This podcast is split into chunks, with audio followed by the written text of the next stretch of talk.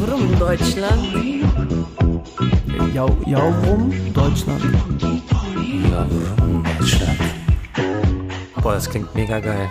Ich bin völlig überzeugt. Boah, Okay. klingt das geil. Also ich habe einen Freund. bis zehn, dann- eins dann- bis zehn. Also ist grad, bin ich, ich bin gerade auf zwei runter, weil Wow. jetzt Moment, aber ich, ich, ey, ich bin, ne, ich, ich bin super aufgeschlossen. Also weil, guck mal, das, äh, das klang jetzt so wie, ja, da hat man eine polygame Beziehung und macht es und dann ist es scheiße und dann kehrt man wieder zurück. Ja, nice. Warum? Dann lass es doch einfach. Ve bir, iki, üç. Söyleyeyim mi? Söyle söyle. Karar ver artık kimi daha çok sevdiğine Kararsız olma sen üzme herkesi Kalbinde kim var o mu yoksa ben miyim Bilmek isterim yolumu çizeyim ve und so weiter. Merhaba Sağ olasın, Ufuk. sağ olasın kızım. Merhaba. Shader, was hast du denn gerade Schönes gesungen? Also, das ist ein Lied von Group Hipse. Und unsere sehr treuen Zuhörerinnen und Zuhörer werden das kennen, weil es war nämlich ein Teil von unserer Trauerpower-Playlist. Hast du die dir angehört eigentlich, Ufuk? Ich habe mir die nicht angehört, weil es ist Sommer, ich bin übertrieben gut drauf, ich bin nur im Partymodus. Ja, genau. Hab's also wir hatten ja eine äh, Folge zu dem Thema Trauer und dazu gab es eine Playlist auf YouTube, die kann man sich immer noch anhören. Und da gab es ein Lied von Grup Hepsi. Das sind sozusagen die türkischen Spice Girls, wenn man das nennen kann. Also eigentlich nicht, weil die waren nicht halb so erfolgreich. Also in der Türkei sehr erfolgreich, hatten dann sogar eine eigene Serie. Und das ist auch eine Band aus den 2000ern, so vier, fünf Girls. Und die haben halt ein Lied gecovert, das äh, in den 70er Jahren schon recht populär war. Und es geht um drei Herzen. Also es nennt sich Drei Herzen. Und es geht äh, darum, dass sie also ein lyrisches Du ansprechen und sagen, du musst dich endlich entscheiden, wer in deinem Herzen ist, du oder ich. Äh, nee, nicht du oder ich, also sie oder ich. Und ähm, ich möchte es einfach wissen, damit ich meinen Lebensweg weiter beschreiten kann. Und immer wenn ich dieses Lied denke, denke ich so, yo, beruhig dich einfach. Wahrscheinlich will er einfach nur mal gucken. Und ja, Und warum hast du das gerade gesungen? naja. Also, da muss ich ein bisschen weit ausholen, weil Jem ist ja nicht da. Yes! Yes! Wir Ja. machen.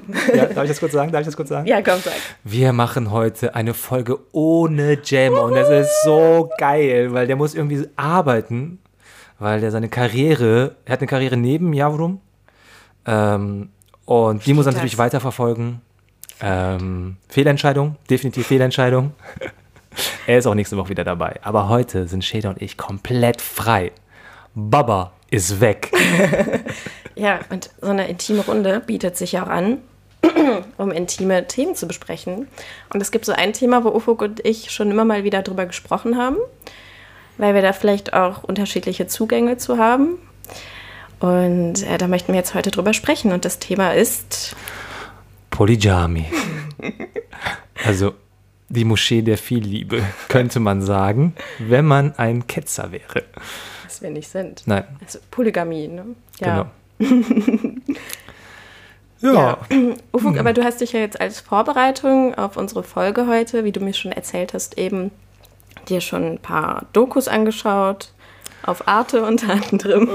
wie, wie, ja, also es, es gab zufällige Überschneidungen. Mir, mir wurde eine Doku sehr ans Herz gelegt äh, von einer äh, bezaubernden jungen Frau. Ähm, Ich? Also ich. Na, eine andere.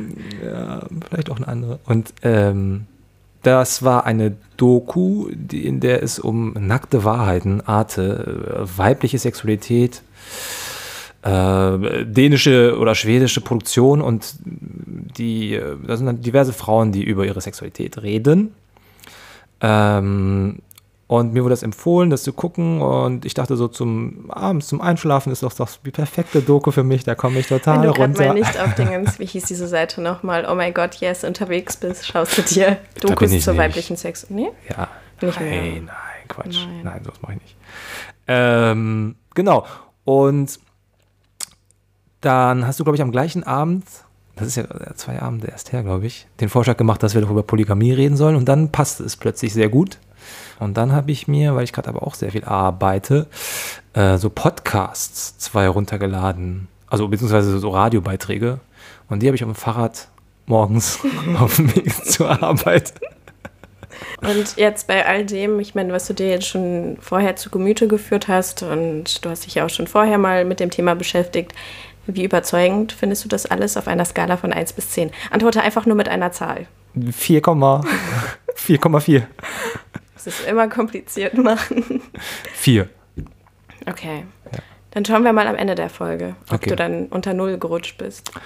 Nee, also ich meine, also ist jetzt so, ist jetzt nicht so, dass ich da komplett anti bin oder sowas. Das ist, ähm, ich habe nur, glaube ich, äh, ich habe wenig Erfahrung, äh, was das angeht und ähm, äh, bin da aber natürlich total aufgeschlossen. äh, habe aber auch meine Zweifel. Ähm, und hatte aber irgendwie nach dem Dingens, muss ich sagen, nach dem äh, Radiobeitrag irgendwie ein gutes Gefühl. Also ich bin irgendwie, habe es zu Ende gehört und war dann so, oh, weißt du was, lass mal alle entspannen, Alter, lass mal locker bleiben. Was ist denn, Voll. die Liebe liebt das Wandern. Gott hat sie so gemacht. Das ist von, von mir ist das immer Schubert. Ähm, mhm, mhm, das wusste ich natürlich. ja. Nee, aber genau das meinte ich auch eben bei diesem Lied von Group Hipsy. Ich meine, wahrscheinlich will der Typ einfach mal, hat eine andere kennengelernt und findet die ganz nett und will mal so ein bisschen weiße tupfen und so. Also alles halb so wild. Und dann ist direkt, oh mein Gott, musst dich entscheiden. Du kannst nicht leben mit zwei Herzen in deinem einen Herzen. Und für wen entscheidest du dich? Und Drama, Drama. Okay, also das Lied hätte eigentlich so gehen müssen. Ähm, hey, du hast dich in eine andere verliebt. Da habe ich gar kein Problem mit. Ja, so ein bisschen, du hast dich in eine andere verliebt und aber ich vertraue in unsere Beziehung. Wir werden da gemeinsam einen Weg finden und da gemeins gemeinsam durchschreiten und am Ende werden wir das so hinkriegen, dass es für uns beide okay ist. Okay, aber das heißt ja sozusagen, du gehst davon aus, dass er auf jeden Fall bei der einen bleibt. Vielleicht denkt er sich ja auch, hey, ich habe mich jetzt in die andere so krass verliebt, ich glaube, ich will lieber eine Beziehung mit der anderen führen. Klar, aber das kann auch in monogamen Beziehungen passieren. Ja. Ja.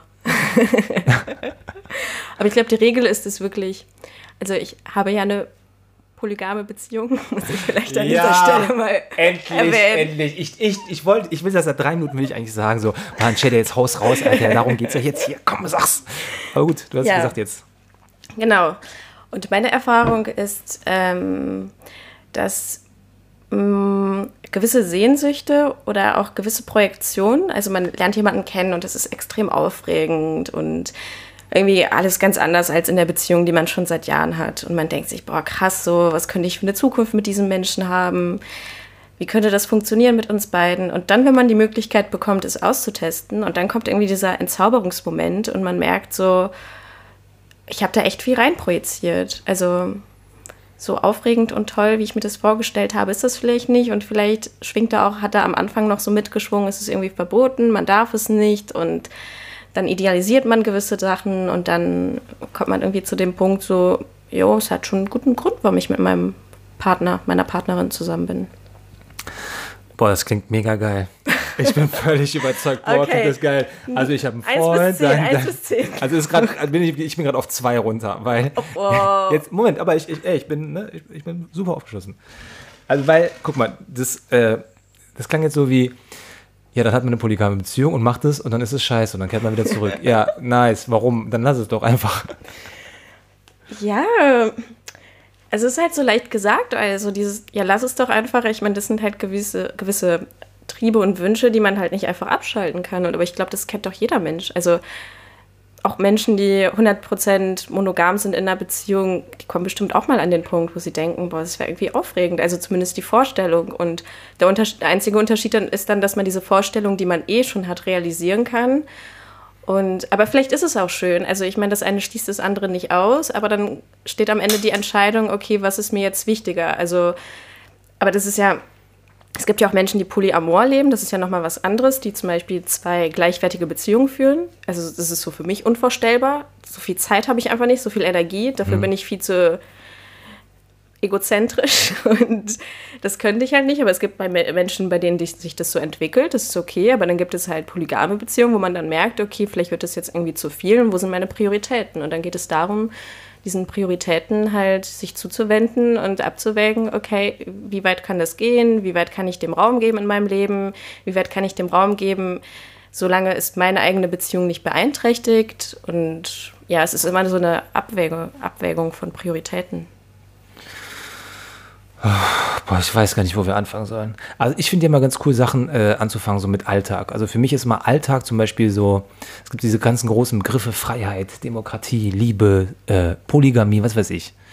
Und dann denke ich immer so, ja, aber Polygamy. wie, wie Polygamy. aber wie, wie ist das eigentlich so im Alltag so, ne? Dieser Rhythmus vom Alltag, der bestimmt ja ganz viel, was mit uns passiert irgendwie.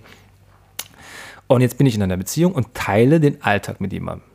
So, dann, also ich bin da zum Beispiel jemand, ich habe dann total, ich weiß ich nicht, ich schreibe dann gerne die ganze Nachricht. Also nicht so krass auch nicht, aber schon so über den Tag verteilt. so? Hi, Schatz. Canım, canım, ne yapıyorsun? Özledim Sind çok özledim. Ähm, nee, was, mal, mal was Witziges, was man gerade gesehen hat, mal Alltagsplanung, mal dies, das. Ähm, und dann ist da ja schon viel Platz eingenommen in einem. Und dann hat man noch so andere Sachen, die man machen muss. Man muss Geld verdienen, man hat Freunde, man macht vielleicht Sport, man vielleicht vielleicht das Lesen und so weiter.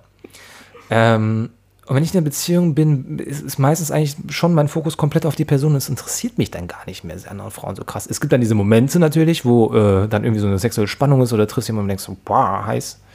Äh, dann hat sie vielleicht zufällig irgendwie gerade drei Wochen keinen Sex mit deiner Partnerin. Ähm, dann, ja, klar, äh, findet man, finde ich dann andere Frauen auch heiß. Ähm, aber ich hatte zum Beispiel noch nie diesen krassen Drang, dann so, okay, und ich muss das jetzt mit der machen. So, ich muss oder ich will unbedingt. Ich kenne es einfach Also nicht. war ehrlich das auch gesagt. nie so, dass du, also war das dann bei dir so punktuell, dass du jemanden getroffen hast und dachtest, boah, diese Person ist heiß so und dann am nächsten Tag hast du gar nicht mehr dran gedacht, da war das dann erledigt oder? Ähm, ja, größtenteils dann schon. Also es war dann für den Moment dann auch irgendwie äh, genug. Ähm, klar, wenn man sich dann wieder sieht, ist das so ein bisschen aufregend, aber ich finde das auch alles gar nicht dann so aufregend irgendwie oft. Ähm, ja, keine Ahnung, vielleicht bin ich dann genügsamer, zweisamer Typ oder sowas. Oder schon Ich- alt? Oder ich bin alt. Also ich bin ja sehr viel älter als du. Und hab, also bei mir war es eher so, wenn ich in der Beziehung war, war es recht auf die eine Person fixiert. Und wenn ich als Single war, habe ich mich halt ausgelebt. So. Und das, ja, ich habe jetzt nicht so gefühlt, irgendwie krass was verpasst zu haben oder so. Vielleicht auch doch und ich weiß es nur nicht. Aber ich glaube, es ist weniger dieses verpasst haben. Also das passt ja irgendwie so ganz gut so in dieses Narrativ unserer Generation, irgendwie, dass man irgendwie alles haben will und alles irgendwie deswegen extrem unverbindlich ist und keine Verpflichtungen eingeht und so. Und das ist auch immer das, was ich mm, oft höre, so im Zusammenhang mit Polygamie oder was mir so ein bisschen vorgeworfen wird, so einen auch so, ja, du willst dich einfach nicht festlegen. Und es stimmt halt in gewissen Hinsichten nicht, weil ich schon eine extrem verbindliche Beziehung führe, zum Beispiel. Also, wo mein Partner meine Nummer eins ist. Und auch mit Menschen, mit denen ich dann diese Beziehungen außerhalb meiner Beziehung eingehe. Also Beziehung nicht in dem Sinne eine Beziehung, wie ich das mit meinem Partner habe, sondern irgendwelche gewissen Verhältnis. Romanzen, Affären, Verhältnisse. Und den Menschen gegenüber habe ich ja auch eine Verantwortung. Und dem möchte ich ja auch irgendwie gerecht werden. Und klar nimmt es extrem viel Raum und Zeit an. Und dann gibt, ein, und dann gibt es auch Zeiten, in denen ich das gar nicht kann, in denen ich kein Interesse dafür habe, keine Zeit dafür habe. Und dann gibt es wieder Zeiten, wo das irgendwie ganz gut passt. Ähm, ja, Ja, ich bin, glaube ich, einfach älter und fauler als du. Also, beziehungsweise ich denke dann einfach so, ich weiß auch nicht, ich, ich, ich tank dann auf in der Beziehung und dann habe ich irgendwie Energie und dann will ich die Energie eigentlich eher benutzen, um was zu schaffen oder ähm, ich weiß ich nicht, um produktiv zu sein. Und bei mir ist dann, glaube ich, dass ich sowas denke wie so, ja, ich habe doch sozusagen Liebe und Sex. Warum sollte ich die Zeit und die Energie jetzt in noch mehr Sex sozusagen investieren? Aber es ist, ich kann mir gut vorstellen, du bist, also wir sagen das jetzt einfach mal, ich bin Mitte 30. wir haben es jetzt. Das ist die Folge der Offenbarung. Der Offenbarung. Steht das Mitte 20. Und ich habe auf jeden Fall auch mit Mitte 20 noch viel mehr so, wumm, oh, die und die und der. Die und die und die und äh, ja, dann ist das natürlich alles aufregend und neugierig und wie ist es mit dir und wie ist es mit ihr und wie ist es mit ihr und irgendwie ist das nicht mehr ganz so. Äh, ich hab, also die Neugier ist einfach nicht mehr so krass da. Ja, also da denke ich auch öfter drüber nach. Also wenn ich auch zum Beispiel mit meiner älteren Schwester drüber spreche, die da am Anfang sehr skeptisch war und war so, wow, was geht ab so? Geht's euch noch gut mäßig? Ähm, Auf der anderen, also es kann ja auf jeden Fall sein, weil je älter man wird, desto mehr Verpflichtungen hat man ja. Wenn man irgendwann Kinder hat, hat man wenigstens äh, wahrscheinlich noch weniger Zeit für solchen Kram. Ähm, auf der anderen Seite denke ich, mh, hm, ich hatte schon immer so ein sehr extrem neugieriges Wesen. Also ich glaube, deswegen bin ich auch Journalistin geworden. Ich muss halt immer alles wissen. Und ich muss irgendwie auch alles erfahren haben, ich muss immer alles wissen. Und wenn Machen. da irgendwie jemand Interessantes ist, dann muss ich irgendwie in dessen Lebensfeld eintauchen und irgendwie in seine Sphäre und schauen, wie ist das und wie ist es, er zu sein und wie ist es irgendwie, sein Leben zu haben. Und ich glaube, dass es auch viel damit zu tun hat, dass ähm, so eine, also jemandem auf diese Art und Weise sehr nah zu werden, vielleicht irgendwie ein sexuelles Verhältnis einzugehen, auch immer für mich ein Weg ist, diesen Menschen sehr nahe zu kommen, also plötzlich in sein Leben reinzukommen. Mhm. Ne, was, klar könnte man das auch über ein freundschaftliches Verhältnis und das wird irgendwie viel länger dauern und so, aber es ist dann wirklich so krass so, ich bin gerade in einer neuen Welt, also jetzt ganz konkret gesagt, ich bin in einer neuen Wohnung, was hat dieser Mensch für Bücher, was sind, hängen da für Bilder mhm. und was hat dieser Mensch für einen Alltag und worüber macht dieser Mensch sich Gedanken, es ist irgendwie alles extrem spannend, aber... Okay, ja, völlig legitim und du willst da halt nicht an der Oberfläche kratzen, sondern du willst sozusagen dem Menschen sehr, sehr nahe kommen und ihn wirklich kennenlernen. Ja, manchmal auch nicht, ne? Manchmal will Ja. ich auch nur ein bisschen. Spaß. ja, ja, kommen wir zu den einfachen ähm, äh, Aspekt äh, dieses Themas. Und ich sage das mit ganz viel Respekt, weil ich deinen Freund ja auch kenne und schätze. Ähm, was ist das für ein Mann? Was ist das für ein Mann? Warum lässt er das zu? Oğlum, Türk, Mürk, was ist da los? Das geht nicht, das geht nicht. Du bist türkische Frau, das kannst du nicht machen. ähm, wie, wie ist denn sein? Er hat mir immer von einem das? Gespräch erzählt, wie er mit dir und noch einem anderen Kumpel irgendwo in Köln in einem Café saß. Ja. Und ihr euch so unterhalten habt und er dann erzählt hat, ja, übrigens, Shader hat heute irgendwie ein Date oder so. Genau, ja. Und ihr seid dann völlig ausgetickt, oder? Also, ich weiß nicht du, aber dieser Ich habe andere ihm auf die Kumpel auf Schnauze jeden. Ich hab, ja, nee, ausgetickt nicht. Was, wie war denn das? Ich glaube, also auf jeden Fall kam da so eine Skepsis oder so ein, so ein, halt, so ein Versuchen, es zu verstehen, klar, definitiv.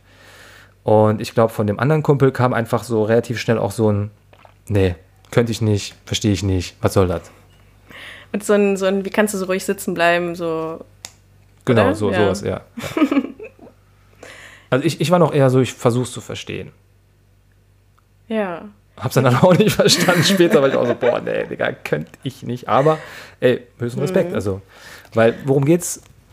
Eifersucht, Neid. Aber ich glaube, dieser erste Impuls, dieses Ich könnte das nicht, ist total legitim und voll natürlich. Also, weil man hat es ja nie anders gekonnt, man hat es ja nie anders gemacht. Deswegen ist es das Normalste in dem Moment zu denken, so, wie geht das? Also, m- man kennt das ja auch gar nicht. Man hatte irgendwie wenig, also das war zum Beispiel mein großes Problem, als ich damit angefangen habe. Ich hatte wenig Vorbilder, ich hatte wenig Beispiele, wo ich gemerkt habe, es kann funktionieren. Wieso? Die ganze Türkei ist doch voll mit Frauen, die polygam leben und das sozusagen. Ja, aber im auf- Verborgenen. man, man sagt doch auch, die Türkei ist der Vorreiter der Polygamie. Auf jeden Fall.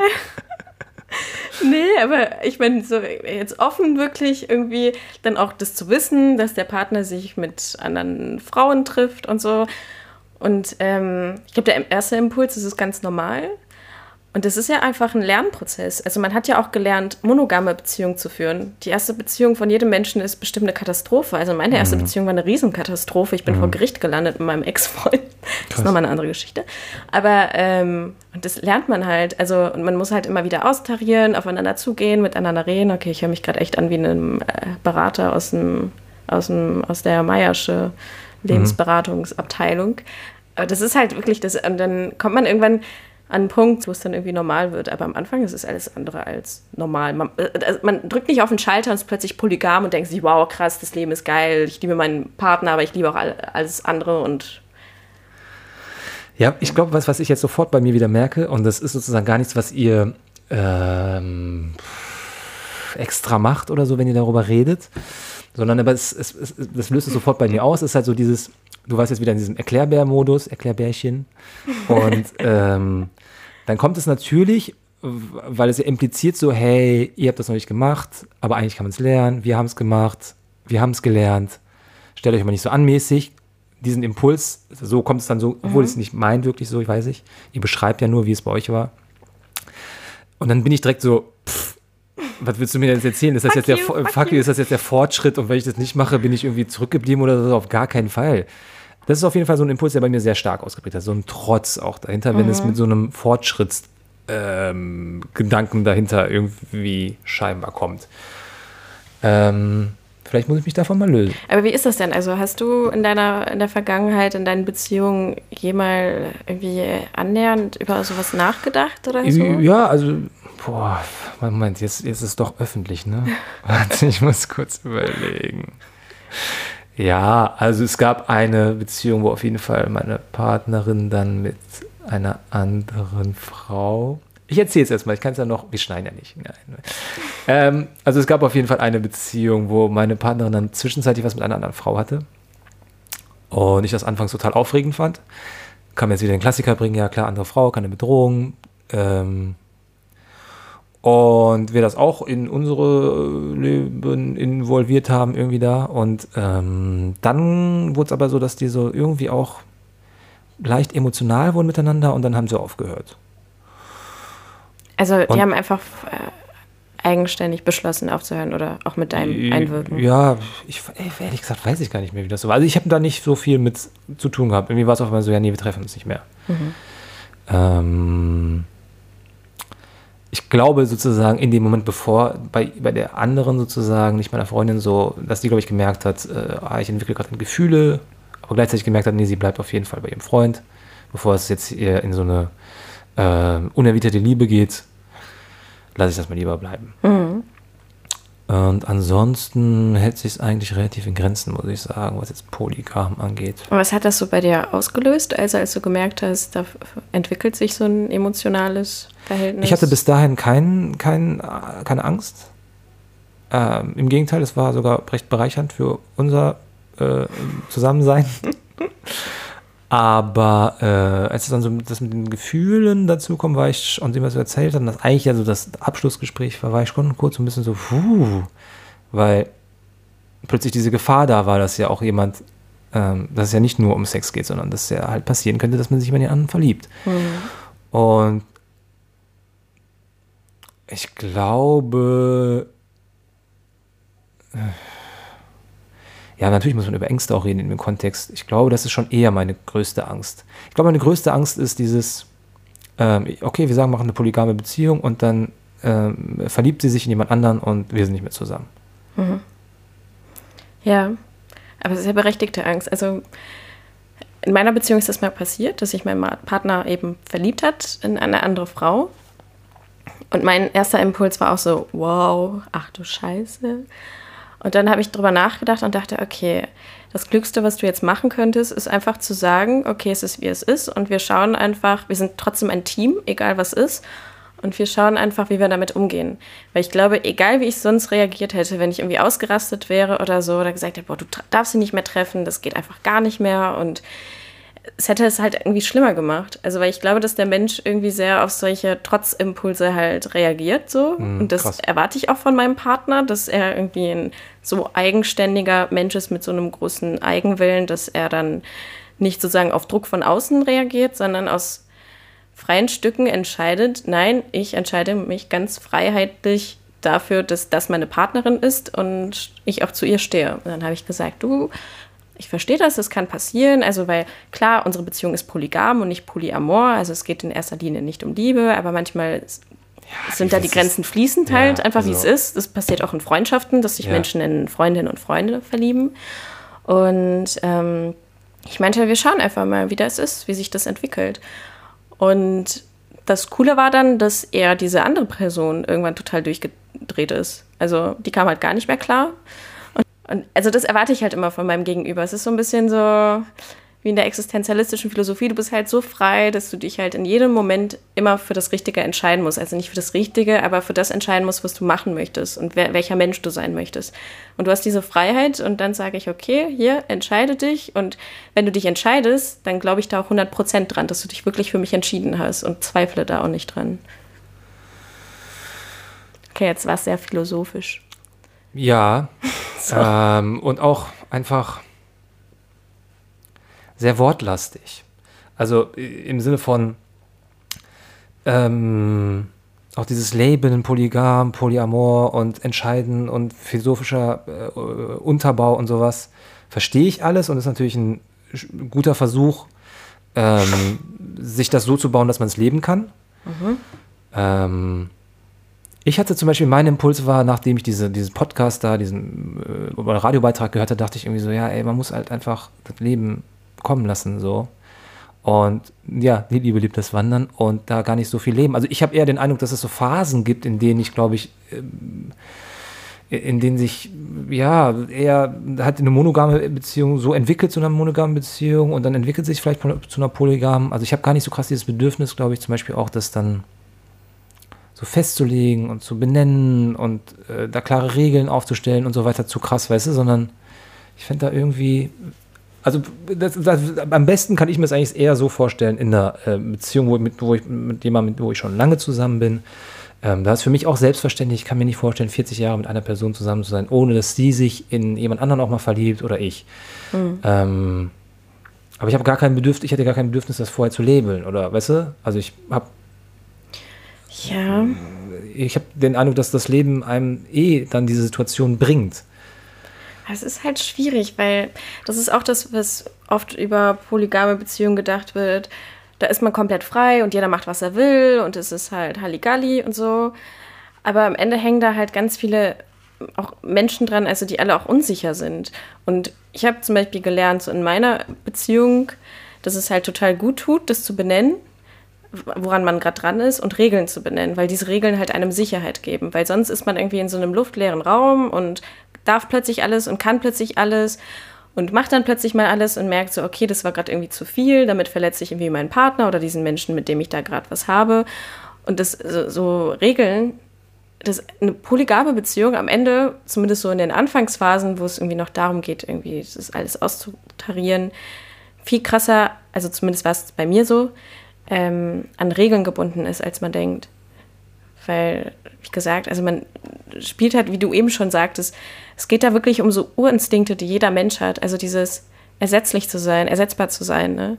Also mein Partner, meine Partnerin könnte jemand anders finden, die genauso cool ist wie ich, genauso attraktiv, mit der, der genauso guten Sex haben kann. Und sowas tut halt unfassbar weh. Also wenn man merkt irgendwie, da nimmt etwas Fahrt auf, wo man gar keine Kontrolle mehr drüber hat. Und deswegen mhm. hat es uns total gut getan, am Anfang irgendwie Regeln zu benennen. So zum Beispiel, okay, man trifft sich nur einmal in der Woche mit diesem Menschen. Oder dieser Mensch äh, darf nicht in den Freundeskreis eingeführt mhm. werden und so, dass man irgendwie immer noch so Sphären hat, weißt du, wo mhm. man sicher ist, die einem Sicherheit geben. Ich glaube, das ist sehr wichtig.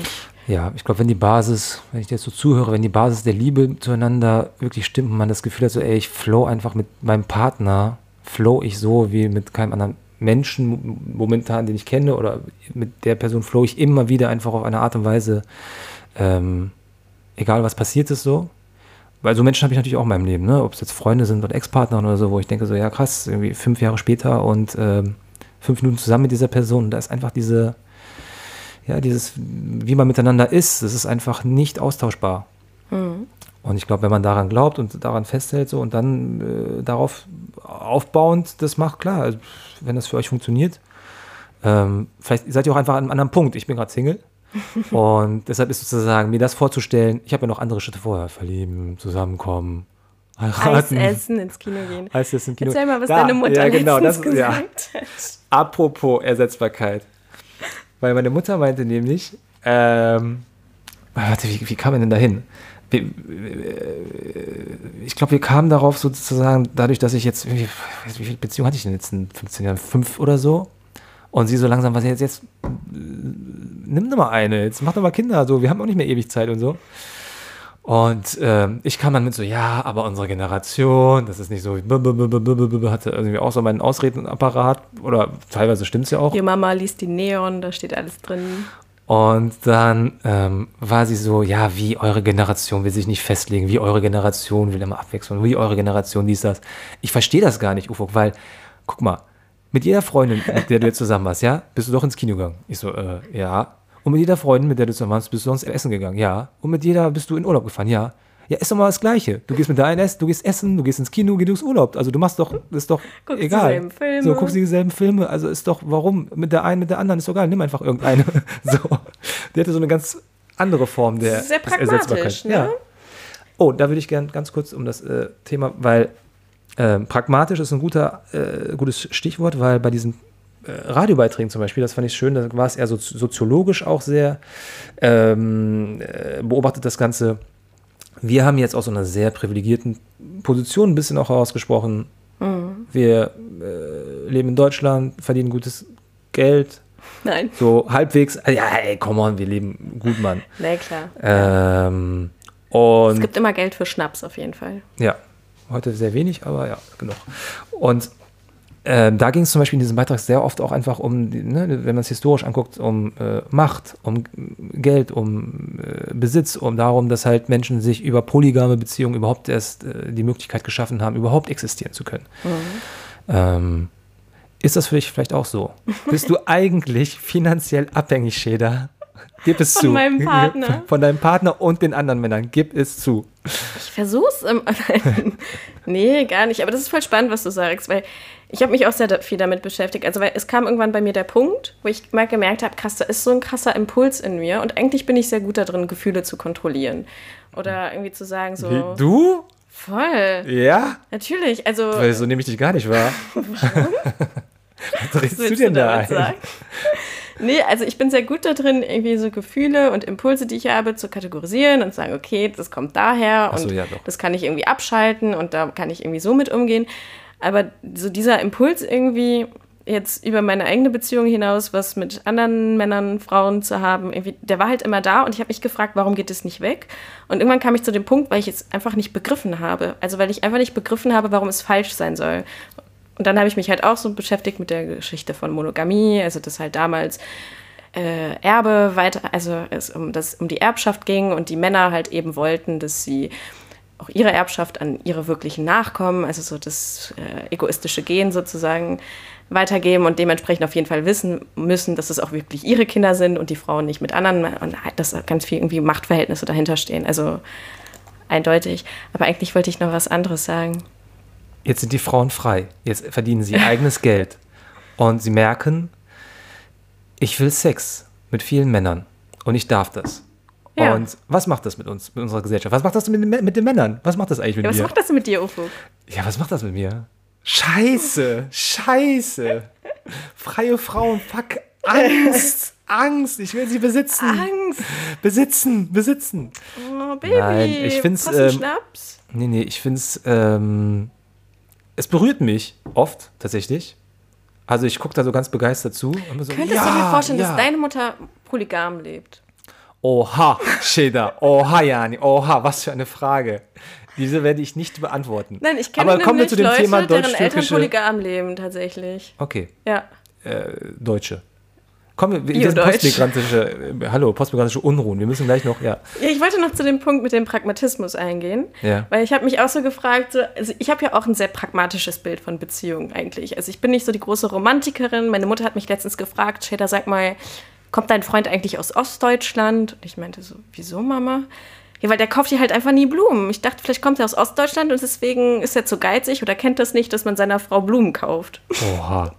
Wie kommt, was hat für ein Bild von Ostdeutschen? Ich finde Ostdeutsche meistens. Sehr berechtigt. Ja. Nein, aber ja, das ist, ich glaube, das ist so die Westsozialisation. Also muss ja. man einfach sagen, dass wir im Westen auch ein, ja, naja, aber, ähm, und ich meinte so, nee, Mama, ich so, ich tue mir halt einfach nicht so viel irgendwie auf so romantische Gesten und so. Ich will einfach, dass alles cool ist, dass wir gut miteinander umgehen, dass wir gut miteinander reden. Und da habe ich mich schon gefragt, so woher so mein Pragmatismus kommt. Und dann habe ich mich ähm, so die letzten Tage damit beschäftigt, also zum Beispiel als Kind oder als Jugendliche, ich habe ja sehr viel so türkische Filme geschaut, so Yeşilçam, also die Filme ja. aus den 70ern, 80ern. Und ähm, da gibt es zum Beispiel einen Film, das ist so wirklich so einer der ikonischen Filme überhaupt, Selvi Boydum Alyasmalım. Mhm. Übersetzt ähm, schwierig. Ja. also, ähm, aber die Story ist halt einfach, es geht um eine Liebesbeziehung zwischen Mann und Frau und Mann behandelt Frau irgendwie die meiste Zeit sehr schlecht, aber es ist halt eine große Leidenschaft, eine große leidenschaftliche Liebe. Frau lernt irgendwann über Umwege halt einen anderen Mann kennen, der sie wirklich gut behandelt, das Kind gut behandelt und am Ende gibt es halt so eine legendäre Stelle, wo sie sich dann fragt, was ist, also genau, sie trifft dann irgendwann diesen Mann wieder, den sie, in den sie früher und auch immer noch sehr arg verliebt ist und da äh, entflammt dann wieder alles und so. Und sie wird dann irgendwann, kommt in eine Situation, wo sie sich entscheiden muss. Und dann sagt sie, was ist eigentlich Liebe? Liebe ist Arbeit. Also, und dann denkt sie halt daran, wie dieser neue Mann zu ihr war, zu dem Kind war. Und das waren halt so Filme, die mich ganz arg geprägt haben und wo ich auch immer noch denke, so, ja, das ist es eigentlich. Also, Liebe ist halt Arbeit. Das ist halt so Mühe, die man irgendwie reinsteckt über Jahre so. Klar ist dann irgendwie so ein entflammendes, leidenschaftliches Etwas, aber dann geht es wieder darum, sich darauf zurückzubesinnen, so, Ja. was einen so wirklich trägt im Leben. Auf jeden Fall. Ich meine, es ist halt klar, Hollywood, bla, die Stars und Ja, und das habe ich halt auch gedacht, dass so türkische Filme zu der Zeit so emotional gesehen viel, vielschichtiger waren als so irgendwie Hollywood-romantische Liebeskacke.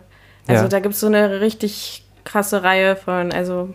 ganz tolle Filme, die ich jedem Menschen ans Herz legen würde. Ich stimme dir vollkommen zu. Ich habe nur auch so einen romantischen Teil in mir, der hat so, vielleicht weil er es erfahren hat schon in seinem Leben, ähm, so dieses mit einer Person zusammen, so zum Beispiel in die Nacht hinausgehen, man ist Arm in Arm, man lacht einfach, man lacht mit dieser Person. Es kommt so ein Gag-Feuerwerk nach dem anderen, man trinkt und man ist, man ist so in diesem, und es wird immer, man wird immer glücklicher, desto mit jeder Minute, die man mit der Person verbringt und die Nacht wird immer schöner und man strahlt sich so krass an irgendwie, weißt du?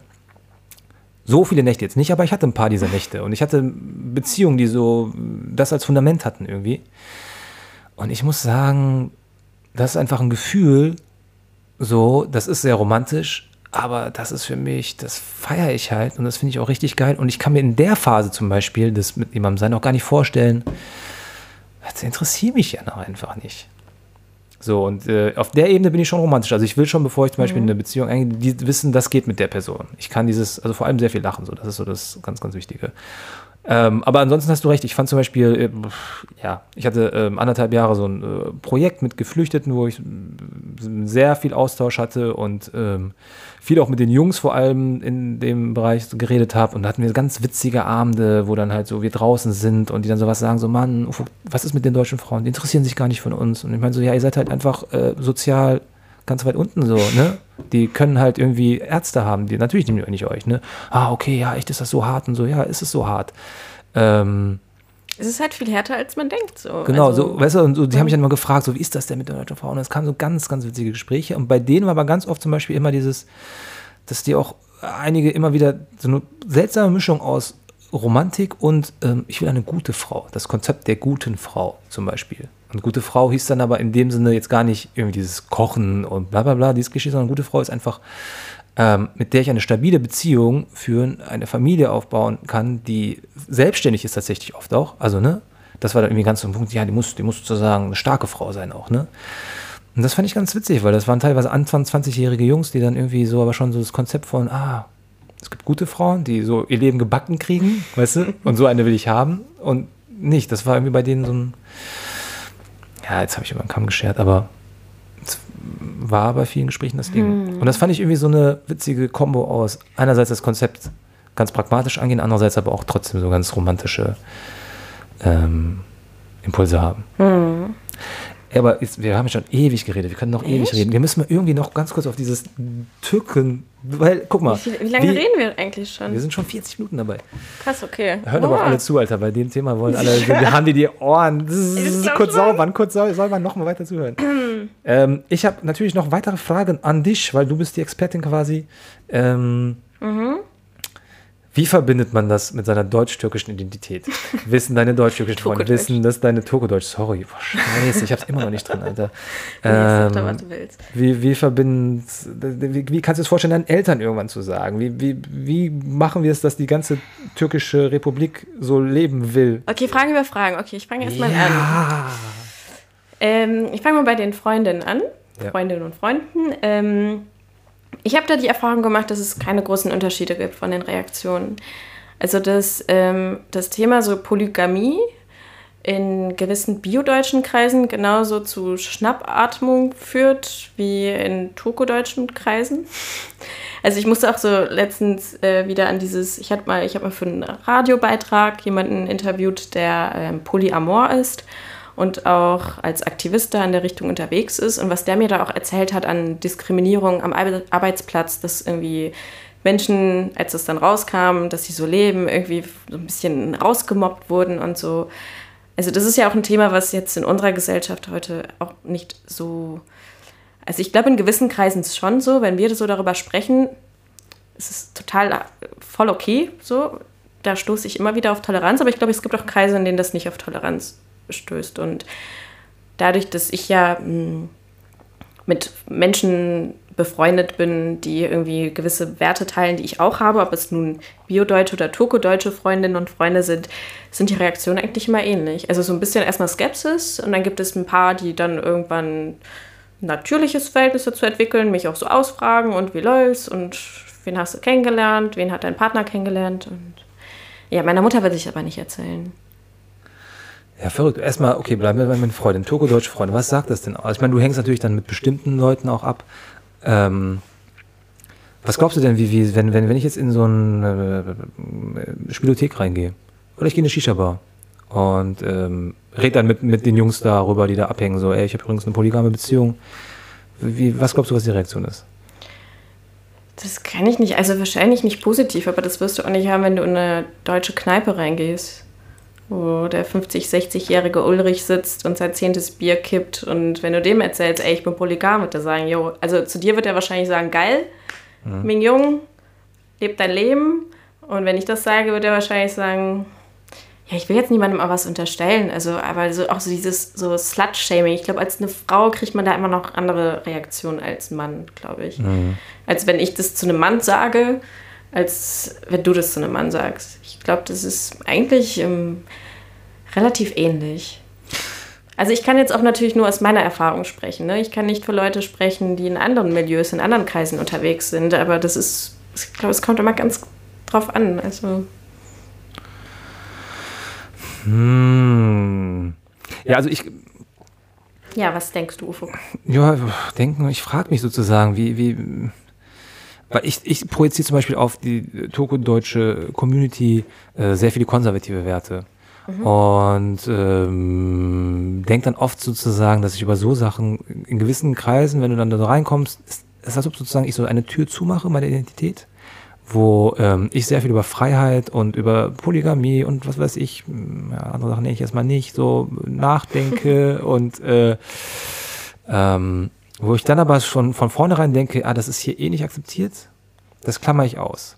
Und das ist aber irgendwie ähm, normal, das macht man in diversen Kontexten natürlich.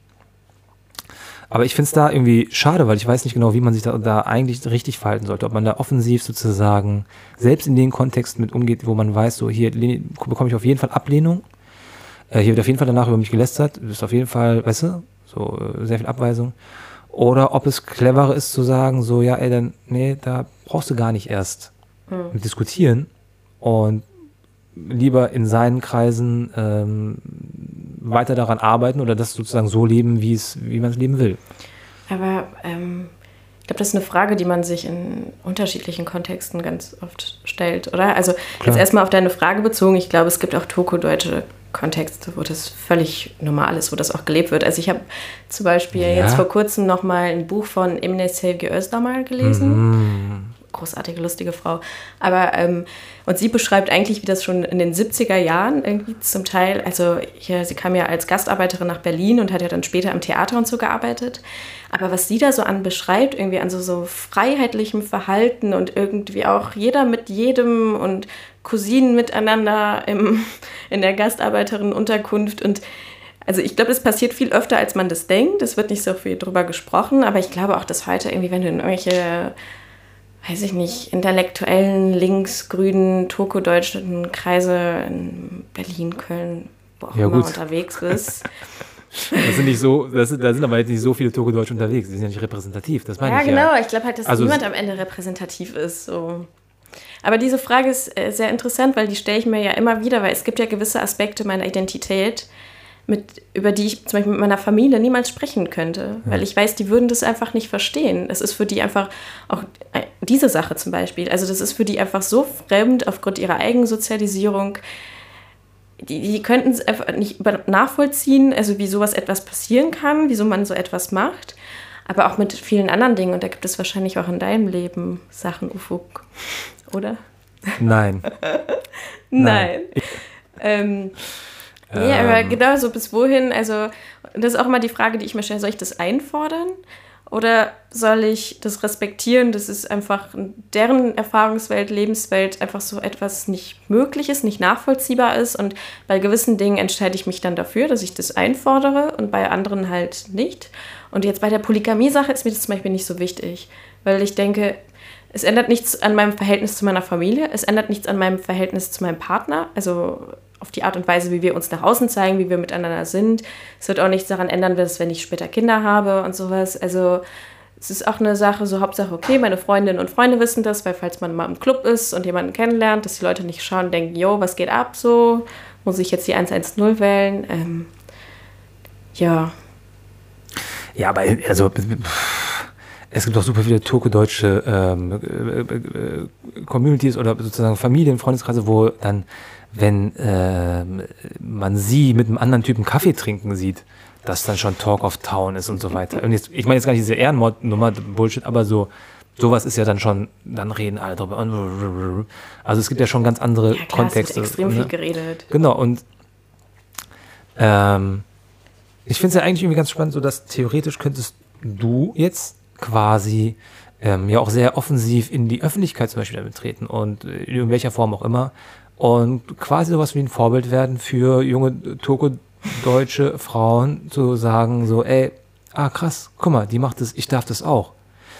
Ähm, weil grundsätzlich, also jetzt unabhängig von turko-deutschen Frauen, habe ich ja schon den Eindruck, dass es noch viele Frauen, das ist gerade passiert es natürlich, aber es immer noch viele Frauen, ähm, da diese ganz alten äh, komplex ist, glaube ich, gemein, sondern ja, diese alten Rollen, die ihnen zugeschrieben wurden, noch nicht ganz abgelegt haben und noch nicht an diesem Punkt sind, äh, dieser, diesen emanzipatorischen Impulsen zu folgen. Was, was als Frau erzähl, ich habe so viele Fragen, du merkst. Puh, fuck.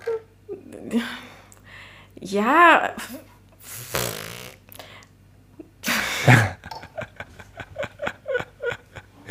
Okay, Aber das gilt für beide Geschlechter. Also Männer haben ja irgendwie dieses traditionelle Bild von meine Frau gehört mir und also ich, ich kenne zum Beispiel noch ein anderes polygames Paar, wo auch der Impuls, die Beziehung zu öffnen, sozusagen von der Frau kam. Und der Mann erstmal damit gestruggelt hat. Also ich finde, wenn wir jetzt, wenn wir das wirklich als Bildungsarbeit begreifen, sollte es auf jeden Fall vielleicht sogar vermehrt in die Männerrichtung gehen. Aber. Stimmt. Ja. Ja, wobei, das kam jetzt, glaube ich, aus diesem historischen Bild von, dass natürlich es polygame Beziehungen historisch betrachtet oft so war, ein Mann, viele Frauen. Mhm. Ähm, aber das stimmt, das ist ja Quatsch, weil eigentlich geht es ja in polygamen Beziehungen vor allem auch darum, dass der Mann darauf klarkommt, dass die Frau mit anderen was hat. Ja, deswegen, deswegen, das ist halt nicht meine Aufgabe sozusagen, nur weil ich meine Sexualität leben will. Also natürlich habe ich irgendwie in meiner Arbeit, die ich mache, auch immer irgendwie auch als Journalistin so den Aufklärungsaspekt im Hinterkopf, aber gewisse Aspekte meines Lebens sind halt einfach privat so. Dann bin ich auch ein sexueller Mensch und dann muss ich auch nicht noch irgendwelche Männer aufklären oder so. Guckt euch eine Doku bei Arte an oder hört euch einen scheiß Podcast an, redet mit Ufuk oder weiß ich nicht. Redet. Ich kann euch alle aufklären. ich weiß jetzt alles. Also ja, beruhigt euch einfach mal. Was soll ich denn machen? Man, ich kann nicht die ganze Zeit arbeiten. Ich brauche einfach mal, weißt du, Sex. Ich muss einfach mal, ich Sex, mal Sex einfach mit mal einen vielen Schnaps trinken und einfach mal runterkommen. Was, was soll das?